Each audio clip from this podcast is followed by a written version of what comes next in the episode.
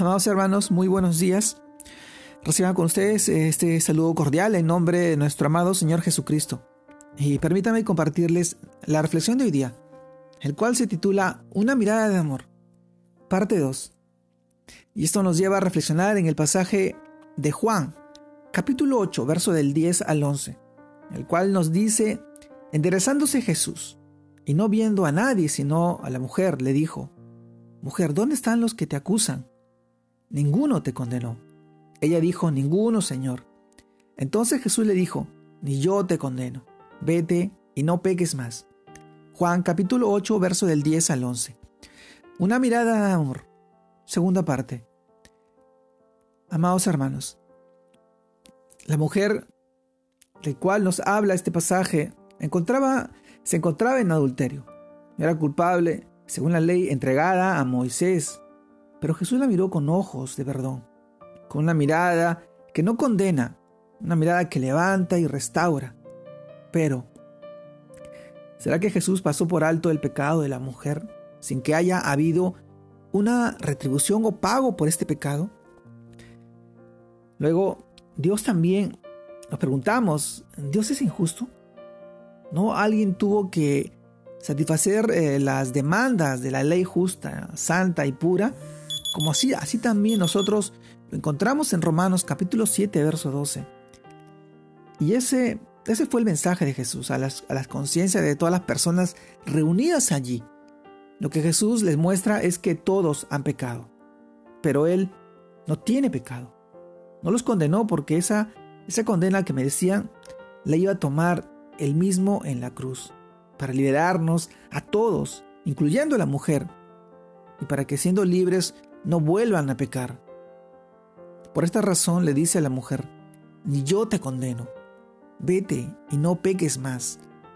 También la escritura nos revela esta trascendental enseñanza en Gálatas capítulo 3 verso 13. Cristo nos redimió de la maldición de la ley, hecho por nosotros maldición, porque está escrito, maldito todo el que es colgado en un madero. Amados hermanos, así que sin derramamiento de sangre no se hace remisión de pecados.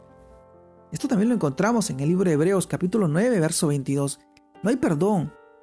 Por esto Jesús nos mira hoy con la misma mirada que dirigió a la mujer. Para que vayamos a sus brazos y entreguemos todo pecado.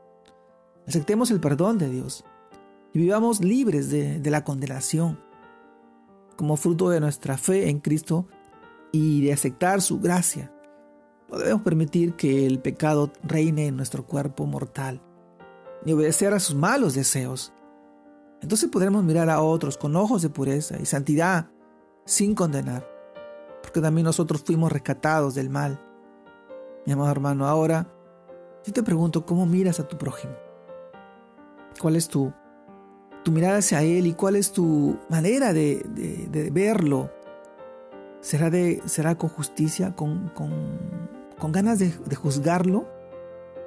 No, amado hermano.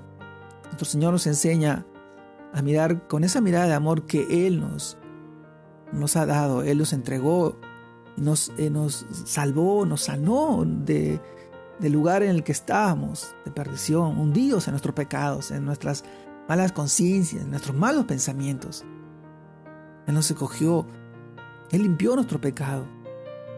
El libro de Isaías nos revela que si tu pecado es tan rojo como la grana, Él lo va a convertir y lo va a hacer tan blanco como la nieve.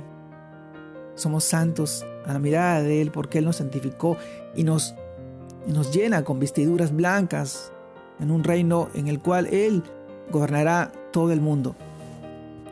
Amado hermano, este tiempo es muy importante. Hagamos que sean para poder glorificar y honrar a nuestro Señor nuestro amado Jesús. Él espera por ti y por la vida de todas aquellas personas que están a tu alrededor, que hoy tú puedas llevarles esa mirada de amor y ese mensaje y esa palabra de sanidad, de salvación a su vida, el Evangelio.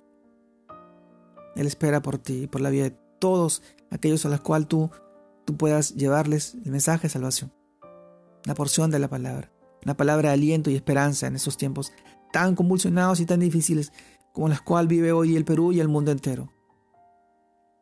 Esa es la mirada de amor que nos toca reflejar a nosotros en la vida de cada una de las personas. Mi amado hermano, te mando un fuerte abrazo. Dios te guarde y te bendiga. Que sigas creciendo en el Señor y que sigas honrando su palabra. Bendiciones a todos mis hermanos. Dios los bendiga y los guarde.